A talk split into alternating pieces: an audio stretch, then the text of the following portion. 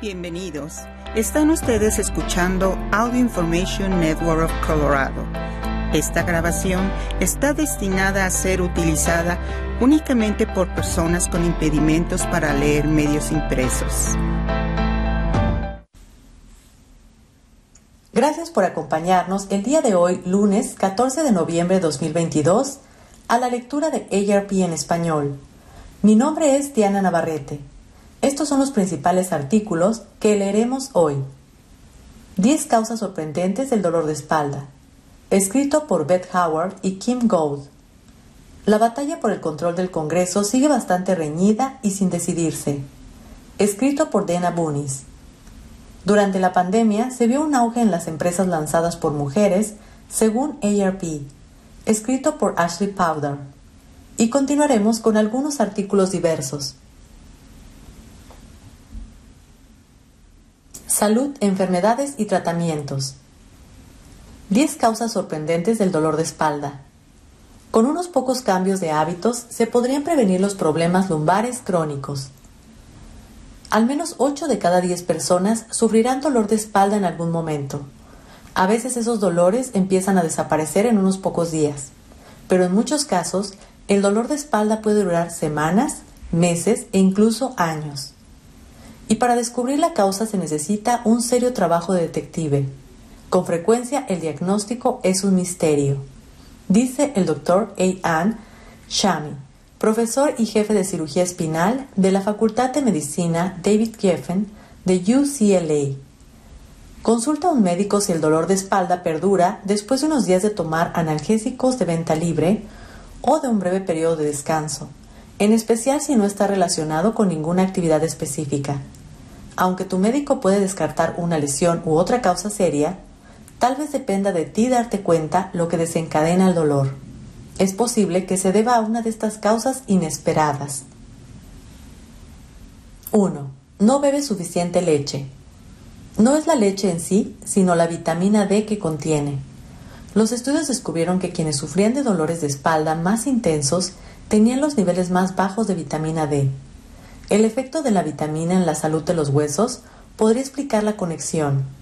Las investigaciones publicadas en Menopause hallaron que entre las mujeres posmenopáusicas que estaban considerando cirugía espinal, las que tenían una deficiencia grave de vitamina D presentaban más degeneración seria de los discos intervertebrales y más dolor de espalda.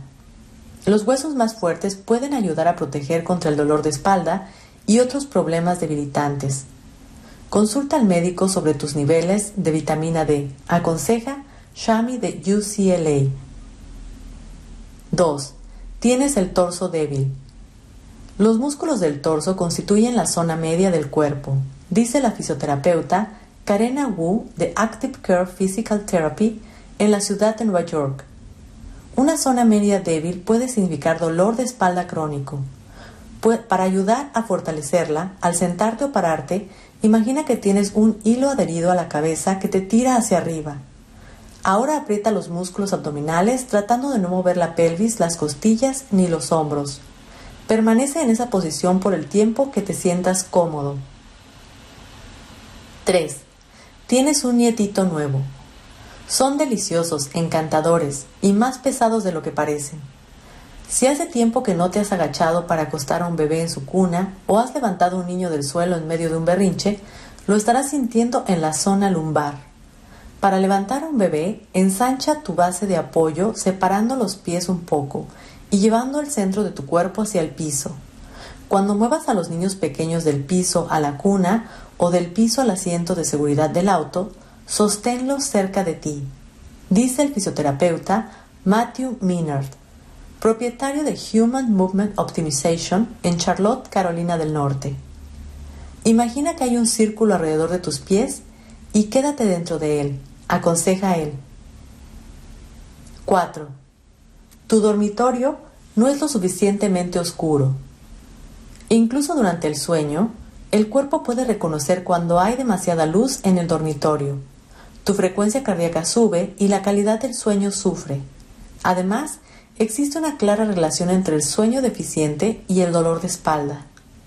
El sueño ayuda a los músculos a relajarse y a eliminar la acumulación de ácido láctico, explica Shami. Por otra parte, la privación del sueño intensifica la sensibilidad al dolor. El descanso también mantiene los discos intervertebrales en buenas condiciones. El núcleo gelatinoso de un disco normal y sano está constituido por un 80% de agua, dice Shami. Cuando te acuestas a descansar, los discos se vuelven a llenar para el día que te espera. Eso adquiere más importancia al envejecer y a medida que los discos empiezan a secarse. Para evitar la luz en tu dormitorio, coloca cortinas oscuras y elimina los dispositivos digitales. 5.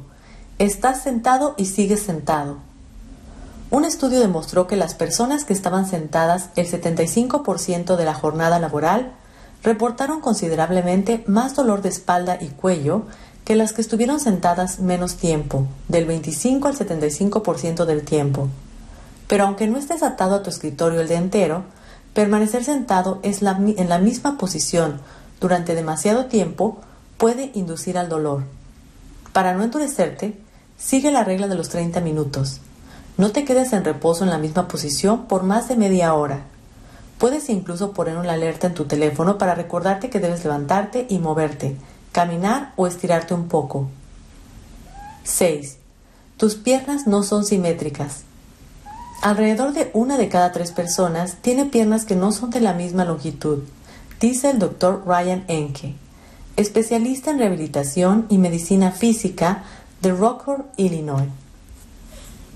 A menudo es algo con lo que naces, aunque también es posible que una pierna se achique a causa de una lesión o por la artritis. Enke agrega que toda diferencia en la longitud de las piernas altera la biomecánica normal al caminar o estar de pie. Eso ejerce un estrés o presión desigual a un lado del cuerpo en comparación con el otro. La solución podría ser simplemente agregar altura al zapato del lado más corto, pero también señala que la fisioterapia puede ayudar. 7. Fumar cigarrillos. Otra razón más para dejar de fumar.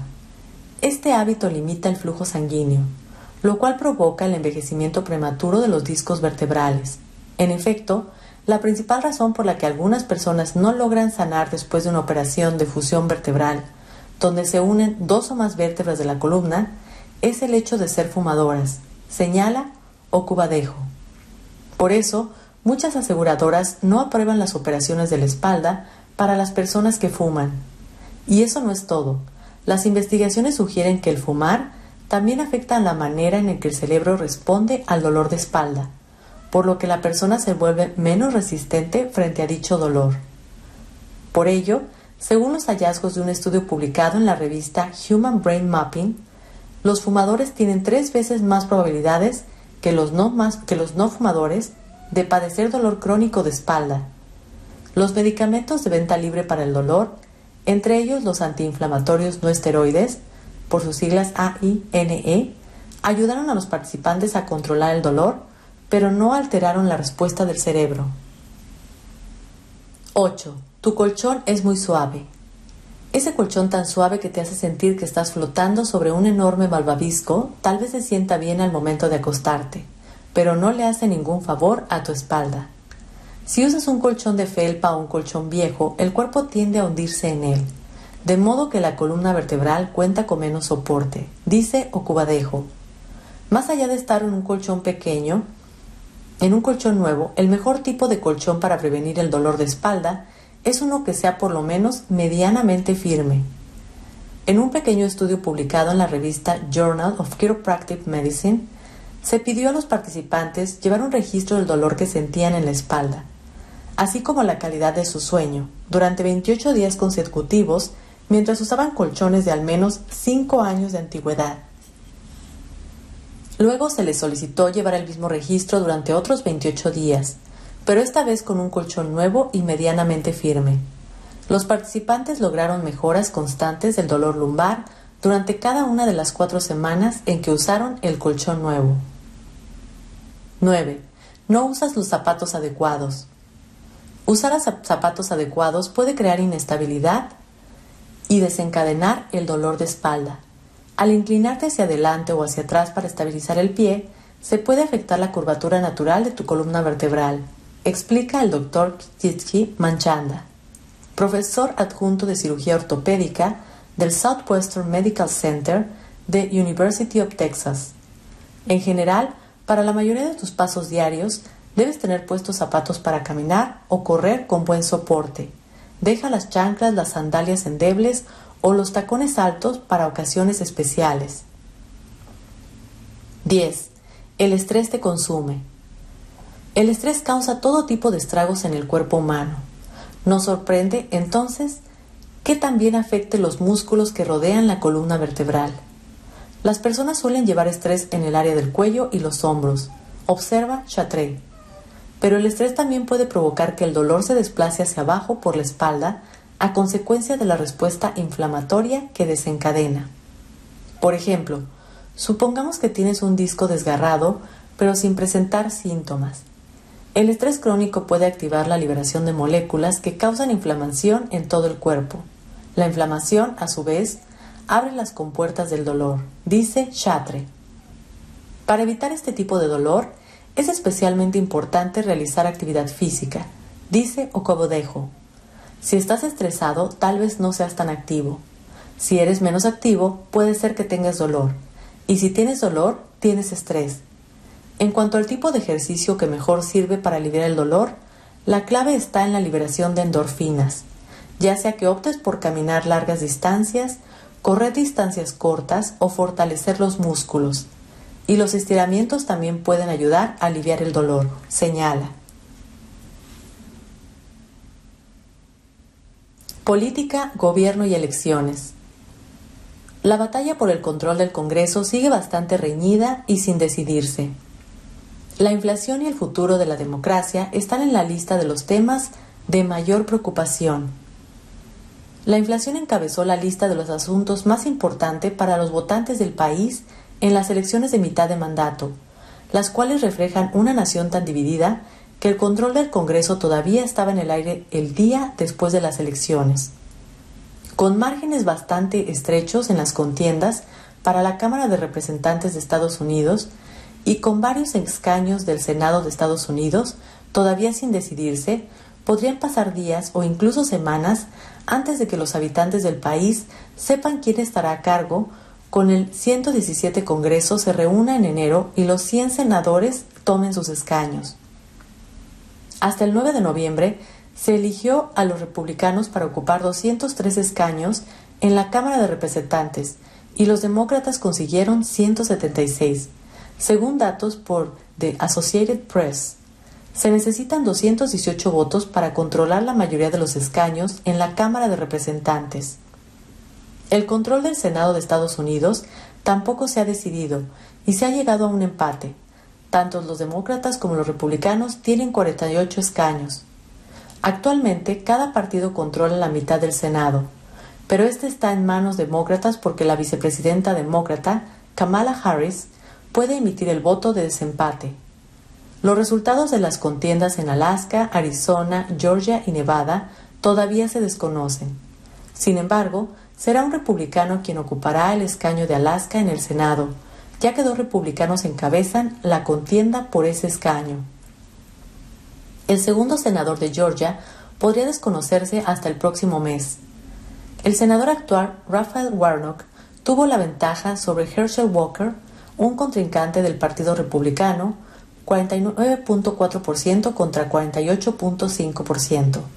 Pero según la ley de Georgia, un candidato debe recibir el 50% más un voto para ser elegido. Si ninguno de los candidatos alcanza ese porcentaje una vez que se tabulen todos los votos, la contienda de Georgia se decidirá en una segunda ronda de votaciones el 6 de diciembre la economía era la prioridad para muchos votantes. La inflación fue muy importante para los votantes en el 2022. Alrededor de la mitad de los votantes dijeron que la inflación fue clave en su toma de decisiones y la economía en general fue una preocupación global, ya que alrededor de 8 de 10 votantes dijeron que estaba en mal estado, según una encuesta realizada por AP Podcast. La preocupación por la inflación fue evidente en las encuestas nacionales durante toda la temporada electoral, incluidas las encuestas de votantes mayores de 50 años realizadas por ARP. Pero esas encuestas también mostraron que proteger el Seguro Social y Medicare, así como reducir el costo de los medicamentos recetados, siguen siendo temas muy importantes para el electorado de mayor edad del país. Las estimaciones de la participación electoral del martes muestran que los votantes mayores continúan liderando a todos los demás grupos de edad en la votación. Los votos emitidos por electores mayores de 50 años representaron el 59% de todos los votos. El 31% de los votos se emitieron por votantes de entre 50 y 64 años y el 28% por votantes mayores de 65 años. Los datos preliminares sobre la participación electoral muestran que continúa la alta participación que ha sido evidente en las elecciones recientes. Según el US Elections Project, al 8 de noviembre, 116 millones de personas en el país habían votado en las elecciones de mitad de mandato de este año, en comparación con los 114 millones que votaron en las últimas elecciones de mitad de mandato en el 2018. Echelon Insights predice que cuando se completen todos los recuentos, más de 125 millones de personas en el país habrán votado este año, una participación récord para unas elecciones de mitad de mandato. No está claro lo que va a implicar el nuevo gobierno nacional en cuanto a los asuntos de mayor importancia para la población mayor de 50 años. A nivel federal, es probable que tengamos un gobierno dividido de una u otra manera, dice John Hishta, vicepresidente senior de campañas de ARP. Parece que hubo muchos votantes indecisos que tuvieron que tomar decisiones difíciles. Hishta dijo que, independientemente de quien controle las cámaras del Congreso, ARP continuará luchando por los asuntos más importantes para la población mayor de 50 años. Al fin y al cabo, los votantes mayores esperan que los programas como el Seguro Social y Medicare estén protegidos y continúen en el futuro. Trabajo pequeños negocios. Durante la pandemia se vio un auge en las empresas lanzadas por mujeres, según ARP. Las mujeres encuestadas dicen estar contentas con su decisión de emprender un negocio.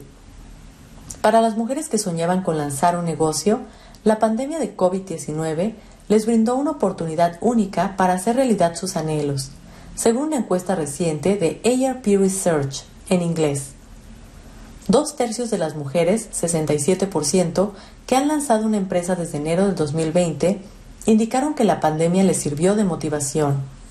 En esta encuesta, realizada a nivel nacional en el verano del 2022, participaron 608 mujeres mayores de 40 años que entre el, enero de 2020 y junio del 2020 crearon empresas con hasta 100 empleados. En la encuesta se reveló que estas emprendedoras, si bien se reorientaron rápidamente durante los últimos dos años para dedicarse a lo que les apasiona, tuvieron que lidiar con muchas de las mismas dificultades que suelen afectar a las mujeres que lanzan una pequeña empresa. Cuando Green Kells perdió su empleo como docente de educación especial en marzo del 2020, la música se convirtió no solo en una especie de terapia, sino también en un posible negocio. En el 2018, Kells había confundado una pequeña empresa discográfica a fin de ayudar a recaudar fondos para una organización sin fines de lucro dedicada a prevenir la violencia contra las comunidades LGBT en Virginia. Ante la falta de otras oportunidades laborales durante la pandemia, Kells se concentró en lograr el éxito de Green Malkin Records, contó en entrevista con ARP en inglés. Tanto la música de este sello discográfico como su misión de promover a artistas queer y LGBT fueron bien acogidas por un público a nivel comunitario. Kell siente satisfacción por lo que ha hecho en los últimos dos años y en este sentido coincide con el 98% de las encuestadas que dicen estar contentas con su decisión de lanzar su propio negocio. Muchas empresas nuevas han tenido un buen desempeño financiero. Tras la pandemia se ha visto una proliferación de nuevos emprendimientos inspirados en el estilo de vida. El panorama de la jubilación ha cambiado y envejecer no significa lo mismo que antes. Muchos empresarios mayores de 40 años, en vez de reducir sus actividades, buscan ser aún más activos. La cuarta parte de las empresarias participantes en la encuesta indicaron que siempre habían querido lanzar un negocio, mientras que una quinta parte dijeron que lo hicieron para seguir su pasión. Aún así, muchas de ellas entienden que la pasión por sí sola no se traduce automáticamente en el éxito a corto plazo. El 37% de las encuestadas dice que su empresa ha logrado un rendimiento financiero acorde con sus expectativas, mientras que el 22% afirma que el rendimiento ha superado levemente sus expectativas y el 17% afirma haberla superado con creces. Las mujeres pueden tener dificultades para obtener fondos. El 46% de las emprendedoras encuestadas estuvieron de acuerdo en que el crecimiento de su empresa se ve afectado por dificultades relacionadas con el género. Entre los principales obstáculos financieros citados figuran, entre otros, la falta de oferta del crédito y dificultades para obtener fondos y comprar inventario.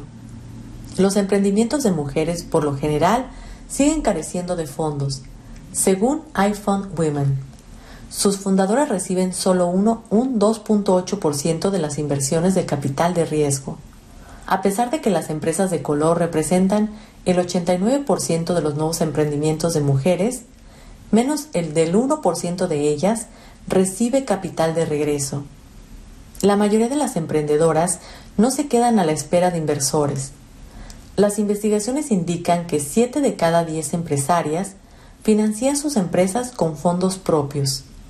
Así sucedió con la emprendedora latina Cindy Mason, quien logró construir con sus propios fondos una multimillonaria empresa tecnológica llamada Synergy Professional Systems. Este negocio fue su actividad secundaria durante cuatro años, mientras trabajaba a tiempo completo, antes de que le fuera posible económicamente dedicarse a su propia empresa, situación similar a la de un 30% de las encuestadas. Hoy, Synergy Professional Systems cuenta con más de 30 empleados y 5 certificaciones para pequeñas empresas. Y en el 2019 fue elegida proveedora del año de Northrop Grumman. Aunque su empresa logró la rentabilidad con la ayuda de certificaciones para empresarios minoritarios, Mason dijo en entrevista con ARP en inglés que este tipo de certificación no es una varita mágica que abre todas las puertas ella aconseja que las aspirantes a empresarias aprovechen al máximo las oportunidades de cultivar su red de contactos, así como los programas de capacitación a fin de relacionarse con posibles socios y clientes. Y lo que es aún más importante, recomienda que las nuevas emprendedoras sepan dónde encontrar estas redes. La brecha de información puede perjudicar a las empresarias. Los consejos de Mason reflejan otro obstáculo que afecta a las emprendedoras, la brecha de información. Aproximadamente un 52% de las encuestadas dijeron que no habían solicitado fondos por desconocer las oportunidades existentes. Además, un 37% no sabían dónde solicitar fondos ni qué entidades específicas los ofrecen. Los datos confirman que a muchas propietarias de pequeñas empresas les resulta difícil determinar cuáles de sus actividades deberían priorizar. Las emprendedoras mayores de 40 años citaron la, adquisición de clientes, el mercadeo, el financiamiento y la obtención de licencias como sus principales dificultades con respecto a la búsqueda de información. La falta de confianza también contribuye a la brecha de información. Sorprendentemente, los recursos estatales y locales para pequeñas empresas no están en la mira de la mayoría de los nuevos emprendimientos. ¿A quiénes suelen recurrir primero? A amigos y familiares. El 61% de las encuestadas confían en sus amigos y familiares a la hora de buscar consejos para su empresa, mientras que un 58% dijeron que acuden a la Administración de Pequeñas Empresas, una agencia federal, y en tercer lugar, entre los recursos de confianza, con un 38% están las organizaciones que permiten desarrollar redes de contactos en el sector. Gracias por acompañarnos en esta edición de ARP en español. Soy, mi nombre es Diana Navarrete. Si ha disfrutado de este programa, por favor suscríbase a nuestro servicio gratuito en nuestra página web www.aincolorado.org o llamando al 303-786-7777.